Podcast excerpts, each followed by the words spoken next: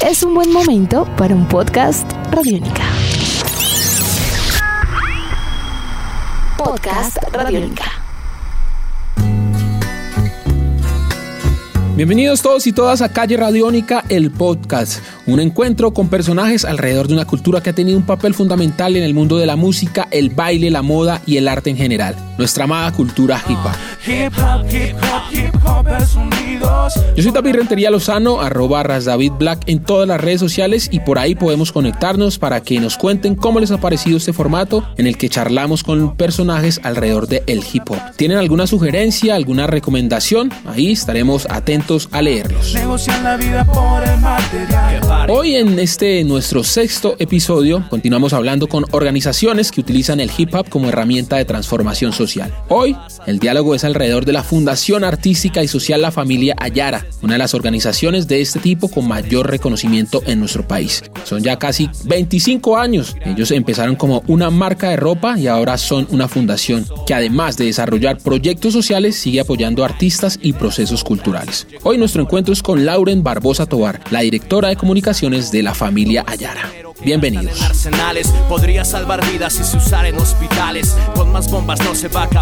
Y estamos, como ya lo dijimos ahí en nuestra introducción, con la directora de comunicaciones de la Fundación Artística y Social La Familia Ayara, ella es Lauren Barbosa Tobar. Lauren, buenas tardes, buenas noches, buenos días. Bienvenida a este podcast, el podcast Calle Radiónica. Buenos días, David. Muchísimas gracias por invitarnos. Muchísimas gracias por tenernos presente para este podcast tan prometedor. Estoy muy emocionada. Nosotros también de, saber y de conocer, de reconocer esa historia grande que tiene la Fundación Artística y Social La Familia Yara, que pues en este momento eres como la, la vocera, la directora de comunicaciones. Van a cumplir cerca de 25 años de, estar dándole fuerte al hip hop, a la transformación social, apoyando también muchos procesos culturales, artísticos, musicales y demás. Hablemos de cómo empieza la familia Ayara por allá en el año 1996. Por supuesto que sí, David. Empezamos por allá en 1996, lo empezó un grupo de jóvenes artistas inspirados por el movimiento del hip hop neoyorquino de esa época, de los 80, ¿no? Y siempre con un fuerte compromiso social. Estas personas, estos jóvenes, decidieron utilizar el arte del hip hop para salir de todas esas problemáticas que tenían en ese entonces. El conflicto armado, el desplazamiento, el problema del narcotráfico, la discriminación, los conflictos económicos, la calle, tú sabes, ¿no? Y son personas que venían pues de barrios muy vulnerados y con todas estas cargas, pues ellos decidieron empezar a utilizar todo este arte para hacerse escuchar,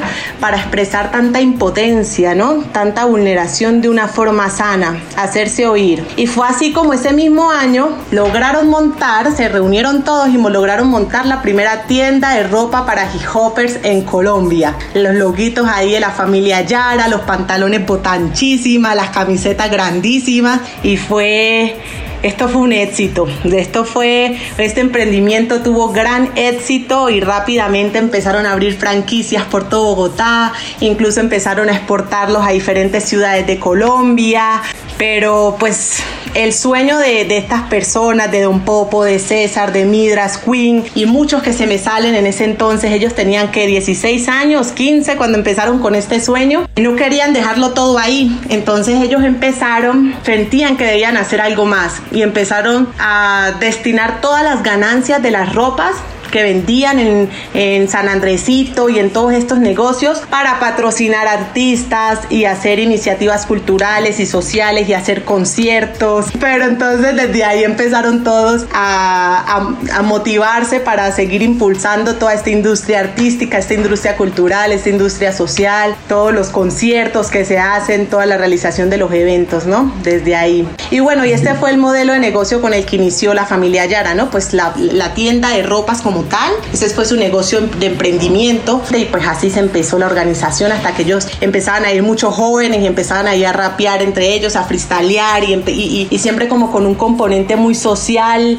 y un discurso muy, muy empoderado sobre las, las indiferencias y sobre las problemáticas que ellos estaban sintiendo. Entonces así inició la familia Yara. Y desde siempre, bueno, innovando en todas estas cuestiones que emprenden, ¿no? Yara, ya lo, lo dijiste, es una de las, fue la primera marca de ropa para hip hoppers que pues identificaba a los hip hoppers en Colombia y que por eso llevó a ese, a ese gran éxito. Después de mucho tiempo de estar exportando, de tener tiendas en, en muchas partes de Colombia, del mundo también, en el año 2006 se consolidan como una fundación claramente empiezan a desarrollar proyectos sociales con apoyo de, distintas entidades internacionales, nacionales y demás. Y la Fundación Artística y Social La Familia Yara ha desarrollado la metodología de alto impacto, que es esa metodología que los ha llevado a ustedes a, estar pues en muchas ciudades de, Colombia. Hablemos de cuáles son esas características de la metodología de alto impacto Ayara. Tenemos cuatro metodologías que son las que trabajamos en nuestros áreas sociales y en nuestra área de los proyectos. Tenemos la metodología de alto impacto, la familia Yara, que es la Maya. Esta metodología incluso ha sido estudiada por Harvard, eh, le han hecho bastantes investigaciones y pues nació acá en la organización y es una metodología de formación innovadora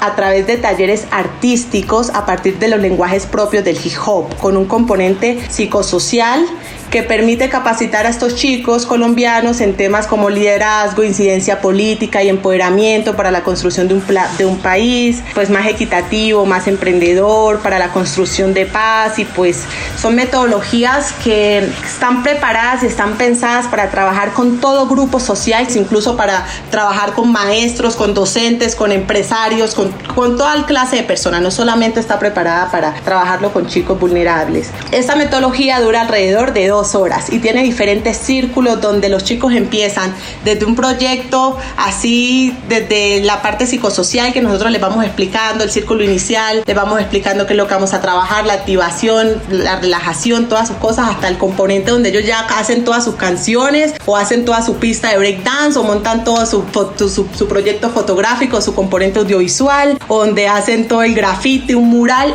todo ese proceso de formación tanto pedagógica como artística se hace en dos horas. Entonces eso es como el gran impacto que tiene la metodología. Entonces hace que los chicos estén todo el tiempo conectados. Además que normalmente los talleristas que suelen dictar esta metodología son personas que son empáticas con el grupo poblacional que estamos trabajando, ¿ya? Son personas que, que te reflejan, reflejan lo que, lo, que, lo que el chico quiere ser. Se hace desde, desde el conocimiento, se le da todo el, el reconocimiento a los chicos, se le da toda la importancia a los chicos ellos mismos escriben sus canciones, ellos mismos eh, eh, las cantan, ellos mismos son los que salen luego a la pista, a bailarla, a la tarima, a cantarla con su micrófono y se sienten importantes y sienten que desde ese, desde, en esas dos horas pueden construir cosas muy grandes, pueden hacer cambios realmente significativos. Entonces yo creo que eso es como lo importante de la metodología de alto impacto de la familia Yara. Luego tenemos la metodología del rap debate que es una herramienta pedagógica para la resolución pacífica de los conflictos a través del diálogo.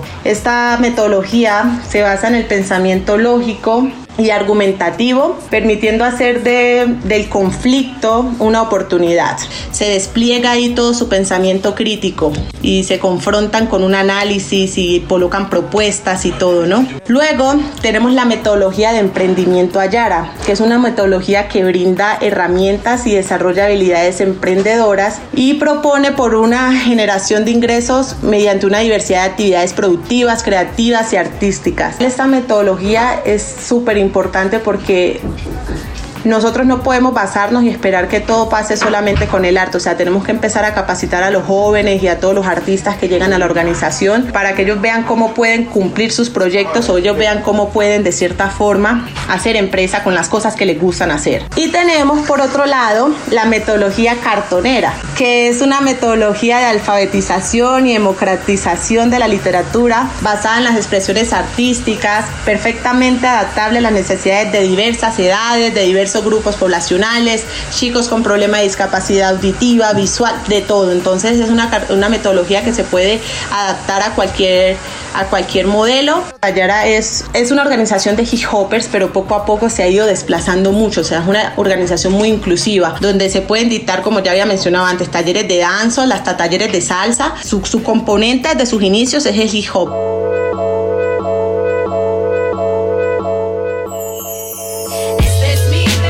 Bueno, Lauren, después de hablar a grandes rasgos de la historia de Ayara y saber que han hecho muchas, pero muchas cosas, ¿qué es Ayara en estos momentos? ¿En pro de qué están trabajando por estos días? Nosotros somos una organización que trabaja empoderando y capacitando a los niños, niños y adolescentes que están en condiciones de vulnerabilidad o riesgo, brindándoles por medio de las disciplinas del hip hop, por rap, graffiti, breakdance, medios audiovisuales, fotografía, herramientas desde, desde las habilidades para la vida, las capacitaciones para sus derechos y ayudándolos a pensarse un proyecto de vida más sano desde el arte, ¿no? Como a proyectar sus hacer sus proyectos de vida desde el arte. Tenemos diferentes componentes, está el Ayara Social, está Ayara Artística y está Ayara Empresa, ¿no? El Ayara Empresa fue como empezó, que fue la tienda de ropa que te había mencionado anteriormente, pero vamos a entrar entonces en Ayara Social, que es como nosotros distribuimos las diferentes metodologías que tenemos y cómo nos damos a conocer con los jóvenes y cómo nosotros aplicamos estas herramientas de, del hip hop, ¿no? Hacen muchísimas cosas con, con la Fundación Artística y Social La Familia Ayara.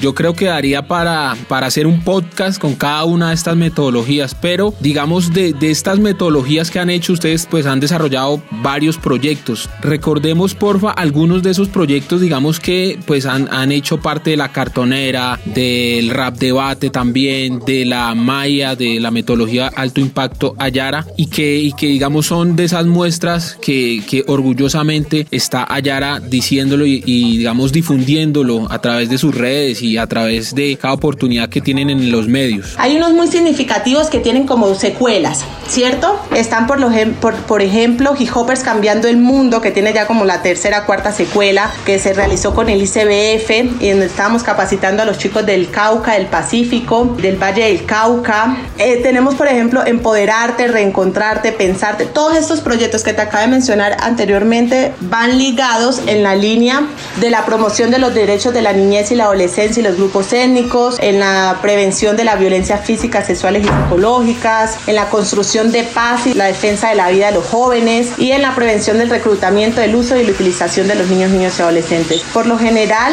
estas áreas temáticas son las que la organización siempre maneja, entonces la metodología siempre se ve reflejada en ellas. Y Hoppers Cambiando el Mundo tiene una cuarta versión y entonces ahí tú puedes ver el proceso que los chicos han tenido porque el proyecto fue tan exitoso en los territorios, en el Chocó, en el Cauca, en todos lados que, que los niños necesitaban que la organización estuviera, siguiera estando con ellos, ya estuviera, siguiera yendo a estos territorios a capacitarlos, a formarlos, a empoderarlos. Entonces es como un proceso muy bonito. Ahí hablaste de una de esas banderas que ha tenido la familia Ayara, Hip Hoppers por la Paz, una campaña que fue en el año 2010, pues se tomó el Festival Hip Hop al Parque y desde ahí esta campaña la tomaron como propia, digamos que fue liderada por Ayara, pero la tomó como propia muchas organizaciones de hip hop de toda Colombia. Desde hace ya cuatro años están desarrollando el festival también, el Hip Hoppers por la Paz. Siempre se ha desarrollado ahí en la media torta. Hablemos de ese festival, o sea, donde unen el arte, la música, el hip hop, pero también con un gran componente de ayuda.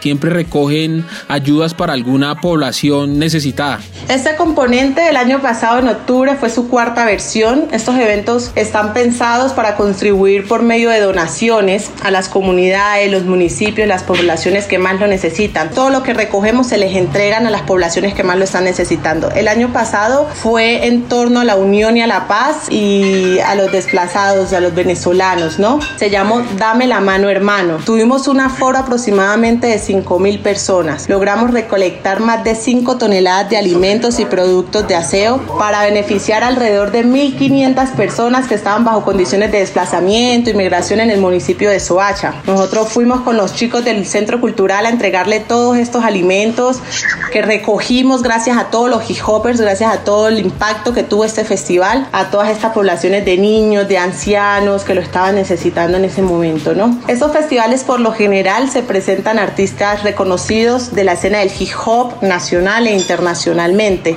Hemos tenido artistas de grande escala, desde los Nandes, el año pasado estuvo Gona, estuvo Scrub, hasta los artistas del Centro Cultural que son los que también les damos como la oportunidad para que ellos se logren visibilizar en un espacio amplio en, en, este festival, ¿no? Durante el cronograma del Festival de Hip Hoppers por la Paz también nosotros tenemos diferentes actividades. Se hacen rap debates, se hacen shows de grafitis en vivo, se hacen concursos de DJs, se hacen presentaciones de grupo de breakdance, de dancehall, que, que son los grupos que ya están compuestos en el centro cultural y pues también hay veces se hacen como competencias con otras organizaciones y todo donde se caigan los disfraces y seamos capaces de hacer las paces entre. Bueno, este festival, como lo dices, pues ahí está como resumidas cuentas. Ha tenido artistas importantes internacionales, como lo decías, los Nandes, Gona, Scrub, pero también artistas españoles, el Chojin, Locus, del dúo Kie. Bueno, bastantes artistas por ahí participando en esta buena iniciativa. Ahora que estamos, que en esta época que estamos viviendo, COVID-19, pandemia, ¿cómo se está desarrollando la familia Yara? ¿Qué, ¿En qué andan? ¿En qué procesos? ¿Qué proyectos están construyendo para, digamos, transformarse eh, en esta época de pandemia? Digamos que también la familia Yara se ha caracterizado por eso, por, por tener esa capacidad de transformación. Cuando llegó el contrabando, la,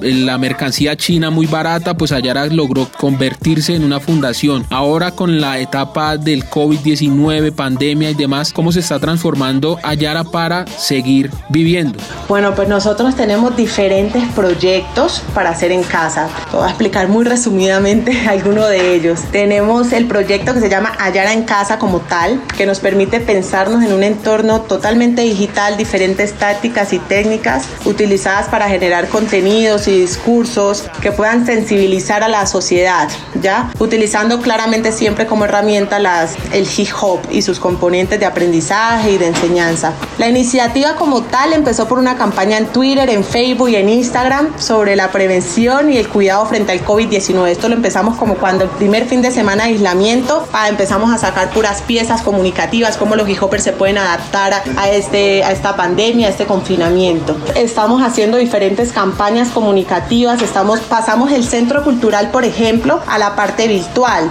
donde los talleristas están ahorita dictando los talleres, clases express por medio de unos videoclips, unos clips muy cortos y por medio también de videollamadas que se hacen con los artistas y con los talleristas para que los chicos que ya están en el centro cultural y todos los que se querían incluir pudieran seguir practicando todas estas habilidades y todas estas herramientas artísticas desde sus hogares, ¿cierto? También hemos utilizado a todos los artistas que la organización tiene en su base de datos, todos los, todos los artistas con los que la organización ha trabajado, Chucky Town, Alexis Play, Los Nandes, Juan Pablo Barragán, Omega, HP de México, para que ellos puedan seguir replicando estos mensajes. Entonces ellos lo que han estado haciendo es como mandando también cápsulas de mensajes, de contenidos informativos para mantener a los chicos como, como conectados y empáticos con lo que está pasando. O sea, como ellos hablando sobre lo que está pasando en la pandemia y cómo los artistas reconocidos lo están llevando, ¿no? También tenemos la oportunidad de hacer videollamadas con diferentes artistas reconocidos, donde estos artistas en una hora están con los chicos de las clases dándoles consejos, dándoles tips, animándolos a que sigan con sus proyectos artísticos, que esto va a pasar rápido. Pensamos en que no podemos dejar de dictarle a estos chicos estos talleres, de dejarles de dar la oportunidad de que sigan practicando, de que tengan con quién hablar, de que tengan donde, por ejemplo, en la base de datos que tenemos les estamos preguntando constantemente cómo se sienten, cómo están, qué necesitan, qué, porque es una situación que a todos nos está afectando bastante, ¿cierto? De ahí nace el proyecto de investigación que te estoy diciendo, que es Building Resilience, que es HOLA, es un proyecto de investigación en Latinoamérica, que está trabajando en todo Latinoamérica, estamos trabajando con organizaciones no solo de hip hop, sino artísticas, de teatro, de capoeira, de salsa en Brasil, en Argentina, en Perú, en México hay otra organización que también está trabajando con nosotros. E, el proyecto generará nuevos conocimientos sobre lo que previene la depresión y la ansiedad y lo que ayuda a las personas a recuperarse, ¿no? Como que todas estas habilidades y estos ítems que estamos tratando en los talleres en toda Latinoamérica le da este proyecto de investigación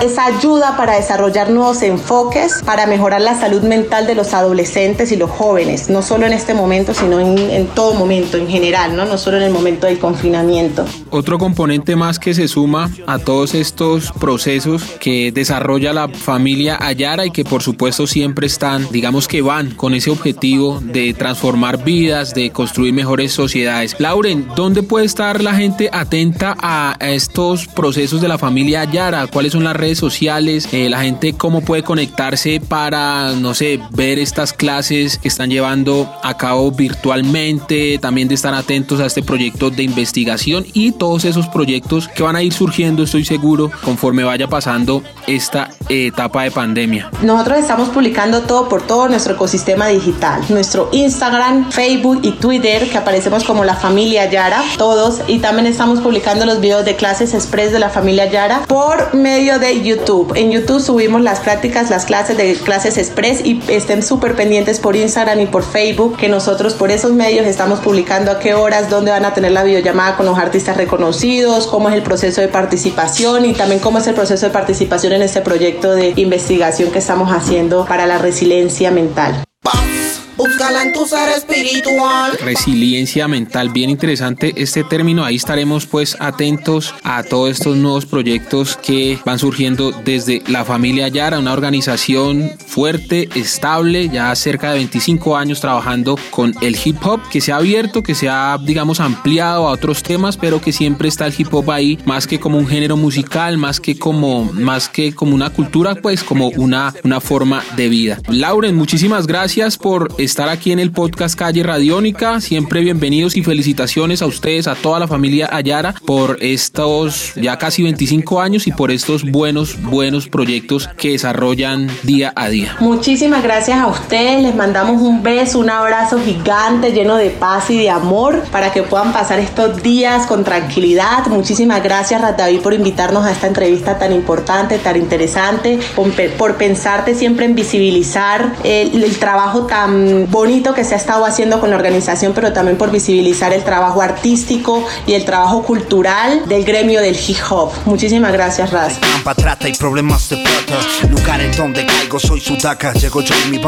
Ese fue nuestro encuentro con Lauren Barbosa Tobar, directora de comunicaciones de la familia Ayara, una organización social artística que es ejemplo para la gestión social y cultural en nuestro país. En la realización y voz, David Rentería Lozano, la producción es de Jairo Alberto Rocha, a quien siempre le agradecemos. A ustedes también gracias por conectarse con nosotros. Ya saben que en Radiónica tenemos toda una serie de podcasts bien interesantes. Por ejemplo, hoy quiero recomendarles que revisen la serie Una cita con el profe. Son unos interesantes diálogos en torno a la música, la literatura, la cultura y muchísimos temas más. Nos escuchamos a la próxima en un nuevo episodio del podcast Calle Radiónica. Chao. por la paz, luchando por un sueño. Nuestros podcasts están en radionica.rocks, en iTunes, en RTVC Play y en nuestra app Radionica para Android y iPhone. Podcast Radionica.